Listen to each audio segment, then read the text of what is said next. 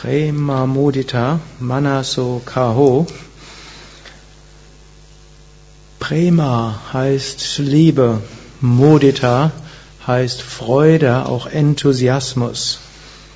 Manas im Geist und Kaho, das steht sowohl für Singen, aber es heißt auch Tun und Handeln, steckt die ähnliche Wurzel wie Karma drin. Das heißt, tue, was auch immer du tust, mit Prema, mit Liebe und mit Mudita, mit Enthusiasmus. Es ist gut, das Herz in die Dinge hineinzustecken, die wir tun, und es ist gut, Energie hineinzustecken. Manchmal müssen wir irgendetwas machen, da denken wir, ich mache es dann wenigstens halbherzig, dann ne, ist es nicht ganz so schlimm oder so ähnlich. Aber im Grunde genommen, alles wird schlechter, wenn man es halbherzig macht. Vollkommen werden wir nicht tun können, denn Vollkommenheit gibt es nur in Gott.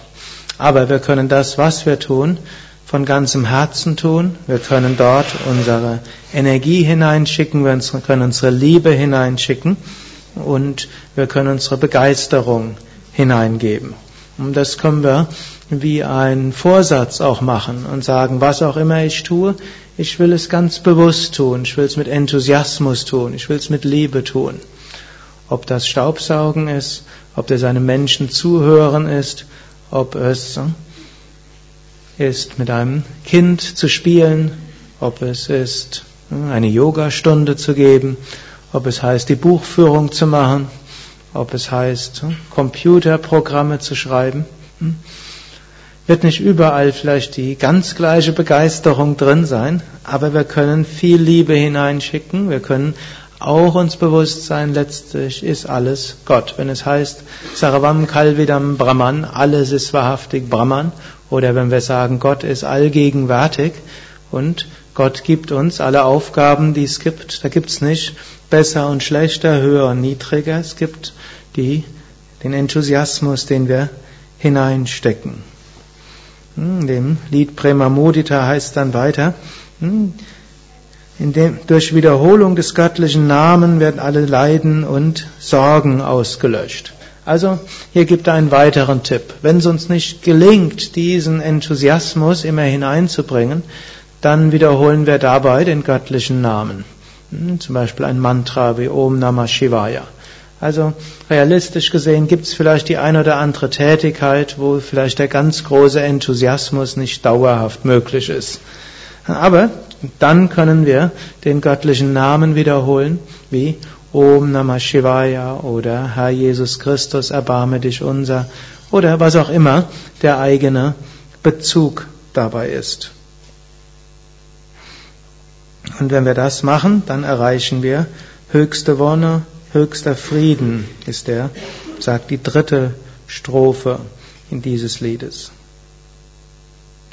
Und die allerletzte Strophe dieses Liedes heißt, der göttliche Name ist letztlich Mutter, Vater, Verwandter, Freund, alles in allem. Wir haben irdische Mütter, irdischen Mutter, irdische Mutter, irdischen Vater, wir haben Verwandte, wir haben Freunde, hm, wir haben irdische Schätze. Wir können sagen, all das ist eine Manifestation des Göttlichen. Und wir können aber auch umgekehrt sagen, manchmal sind diese irdischen nicht da. Mutter und Vater ist irgendwann entweder einfach nur weg auf Reisen oder eben physisch tot. Verwandte hm, ist so eine Sache. Hm. Manchmal sind die hilfreich, manchmal auch nicht unbedingt. Und auch Freunde sind nicht immer da, wenn wir sie brauchen.